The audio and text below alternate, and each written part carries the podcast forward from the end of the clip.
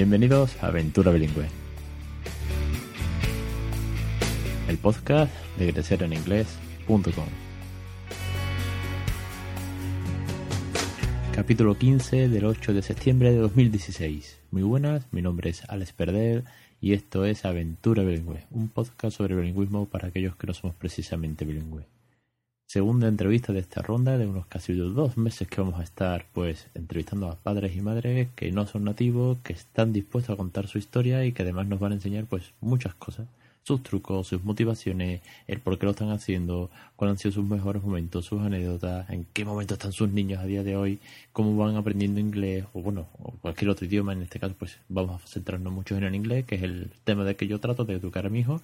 Entonces bueno, hoy tengo una entrevista eh, que me hizo mucha ilusión porque Pilar, que es nuestra invitada de hoy, no, no conocía el blog muy de cerca, como si puede pasar con otros padres con los que mantengo más contacto, pero vio el anuncio en un grupo en Facebook sobre padres y bilingüismo y aquí está con nosotros. Así que Pilar, muchísimas gracias por participar, por mandarme el mail, bienvenida y muy buenas tardes. Eh, hola, buenas tardes Alex, eh, gracias. Bueno, cuéntanos un poquito de ti, eh, quién eres, por qué emprendiste esta aventura, Preséntate, antes que nada. Vale, pues eh, soy Pilar, eh, nací en Vitoria, eh, llevo viviendo fuera de Vitoria unos cuantos años, he estado también en extranjero, ahora estoy en Santander. Y ahora tengo un pequeño de 18 meses, trabajo como traductora de inglés, portugués y alemán y hablo inglés eh, con mi hijo desde que era un bebé. Y él también nació en Vitoria, pero ahora pues estamos viviendo en, en Santander. Bueno, pues se nos presenta otro caso de, de una madre que ya tiene más de un idioma, con lo cual, bueno, es una ventaja sobre algunos de nosotros que vamos luchando día a día. En tu caso, bueno, pues tienes una, una gran ventaja. Tal vez fue esta la motivación, una de las razones que te impulsó a hablarle de pequeñito en inglés. Eh, sí, desde pequeña me encantan los idiomas. Eh, estudié un poco de inglés a partir de, los ocho años y, siempre me ha gustado, ¿no? Eh, el viajar, conocer otras culturas y de eso pues también conozco, tengo muy buenas amistades en el extranjero, de vivir también años fuera y, y me decidí pues hablar inglés con mi hijo para que cuando él viaje no tenga dificultades, ¿no? A la hora de de defenderse, de expresarse y también pues para hablar con los hijos de mis amigos en el extranjero. Qué bien, bueno, es una, es una gran razón. Aparte de, de, tener tu, bueno, pues una motivación propia, porque por profesión ya, ya la tienes y ves los usos que puedes darle, la comunicación con otras personas, si tienes amigos en extranjero, pues una razón más que de peso. ¿Hay algún motivo más, aparte de todo esto, que te haya impulsado a tomar esta decisión o, en contra de opiniones que te digan esto es una tontería, no te va a entender. Este tipo de razones que algunas veces nos dan en contra y que muchas veces incluso te motivan en, algunos momentos dados. O tienes ideas de por qué, de por qué quisiste emprender esto eh, cuando muchas veces te, ves sola en el parque hablando en inglés y te hace gracia que nadie habla en inglés y a lo mejor te miran raro, claro. Eh, sí, eh, sobre todo me animé porque vi la experiencia de un caso cercano eh, pues hace tres años estuve de viaje en Rusia con una amiga alemana y ella pues eh, es bilingüe, ¿no? Español y, alemán. Y cuando estábamos en casa de sus padres, que ellos eh, son profesores de, alemán en Rusia, pues fue muy curiosa la, situación porque ella con su padre hablaba en español y con su madre en alemán y sus padres entre ellos hablaban en, en alemán. Y entonces pues decidí preguntarles, porque siempre me habían recomendado que si una persona no es eh, bilingüe, eh, los hijos pueden heredar ¿no? los fallos, pueden aprender errores eh, gramaticales, eh, pronunciación y tal. Y les pregunté. Y ellos me dijeron pues que sin ningún problema. mi amiga habla un español impecable, con un acento bastante neutral, y su padre me explicó que desde pequeñita les había hablado a todos sus hermanos y a ella en, en español. Él solo había estado un año en Madrid de Erasmus y mm, el truco que él tenía era que siempre, siempre les hablaba en español. Aunque le dijeran en Alemania, pues otros padres, ¿por qué les hablas en español o qué estás diciendo y tal? Que era muy importante hacer eso. Y que él, pues sobre la marcha iba aprendiendo canciones, vocabulario relacionado con niños y tal. Y el resultado, pues es que mi amiga habla bastante bien. Y eso me animó mucho para decidir hacer lo mismo con mi hijo. Un buen ejemplo, cuando, cuando lo vives en primera persona, te das cuenta que, el ejemplo, por mucho que haya habladurías o que quiera uno leer y motivarse por mil razones, un ejemplo creo que al final, bueno, como una imagen vale más que mil palabras, ¿no? Pues, pues en este caso te ha servido a ti para, para lo mismo.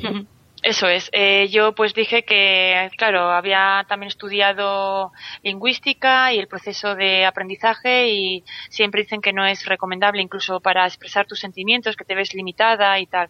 Pero me dijo pues el padre de mi amiga que, que también había que guiarse por experiencia personal de cada uno y que en su caso pues eh, las teorías eh, no pues eh, no habían funcionado, sino que se contradecían. Eh, él habla así eh, bastante bien, con un acento un poco ese alemán, pero bueno, habla fluido y, y, bueno, pues me animó con la idea y bien. Y ahora estoy yo también aplicando lo mismo. Me, parece fantástico. Lo de los acentos, creo que habrá que dedicarle un programa a desmentirlo de que los acentos se mezclan, no los hacemos bien, porque me gustaría un día poner un programa de gente hablando en español en España. Si voy a pasar de, desde el sur hasta el norte de cuántos acentos pasamos y luego vamos a hacer lo mismo en Inglaterra y verás como nadie habla igual.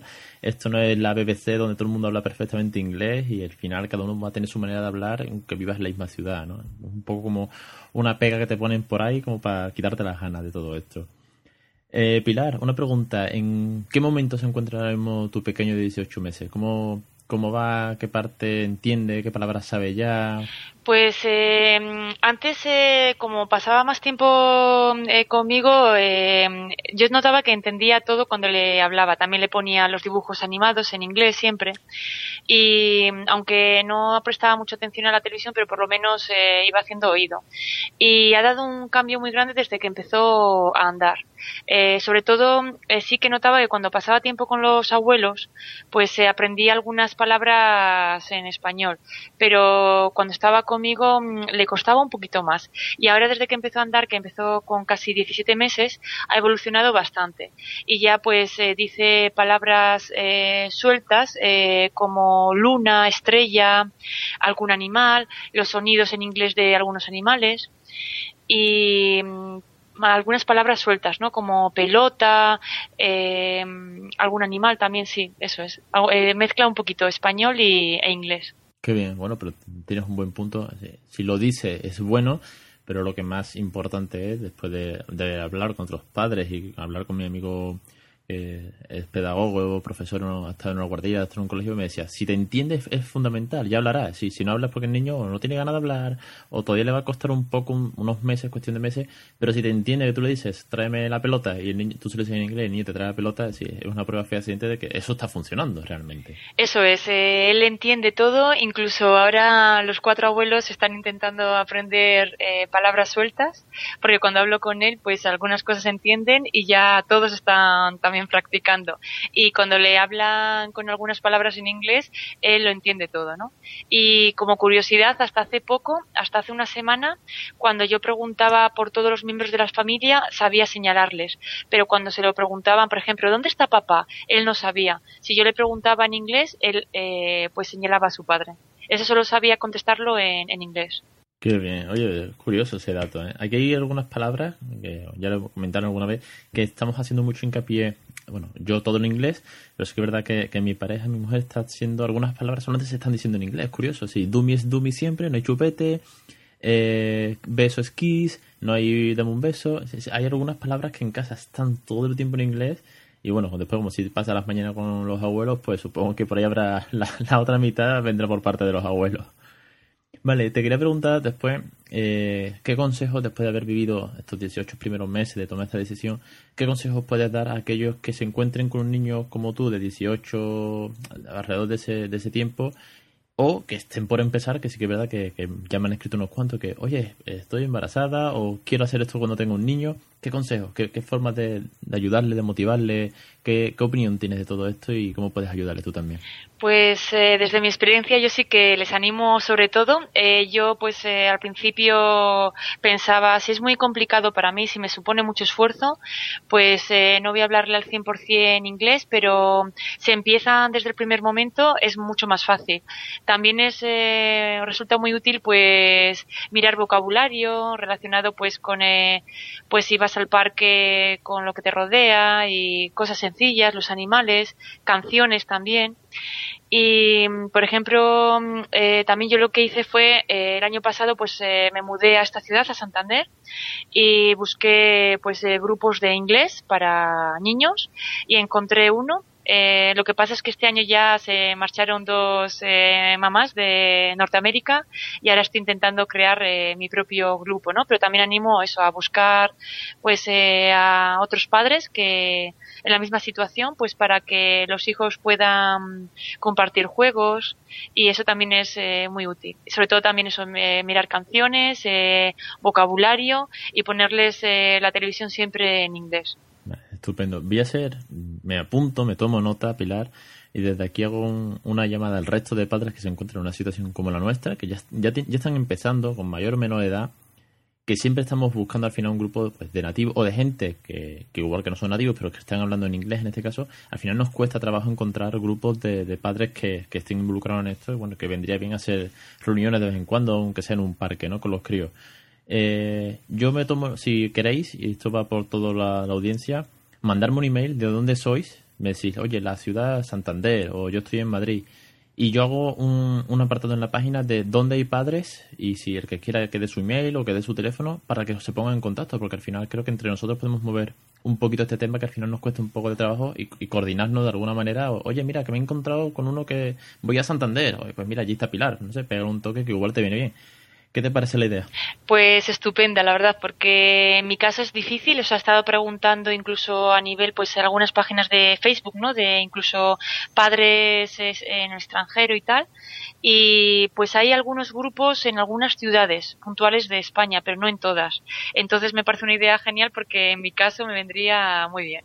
Pues me la apunto y, si ya os digo, esto como siempre yo lo dejo en vuestras manos. Si os parece bien, me lo mandáis, yo monto la sesión en el blog, no sé de qué manera, bien sea simplemente el texto con los enlaces o monto un foro. Si, hay mucha gente, monto un foro y nos pegamos ahí todo el día debatiendo.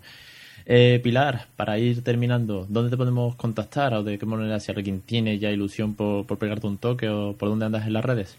Pues, eh, por ejemplo, solo tengo una página en Facebook de, de mi página web de traducción y suelo poner eh, cositas en inglés, ¿no? Vocabulario de americano, inglés y tal.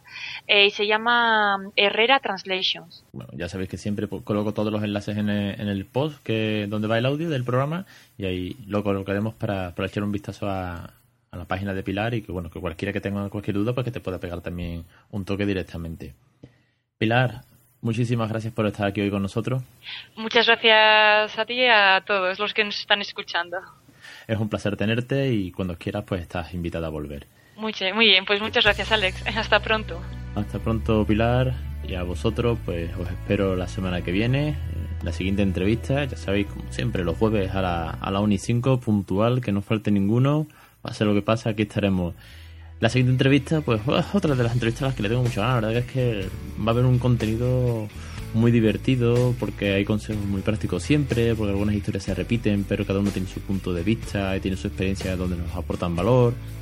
En fin, la verdad que es que creo que va a ser dos meses de jornadas de entrevistas donde creo que todos vamos a aprender muchísimo. Yo el primero de vosotros que esto no ha hecho más que comenzar.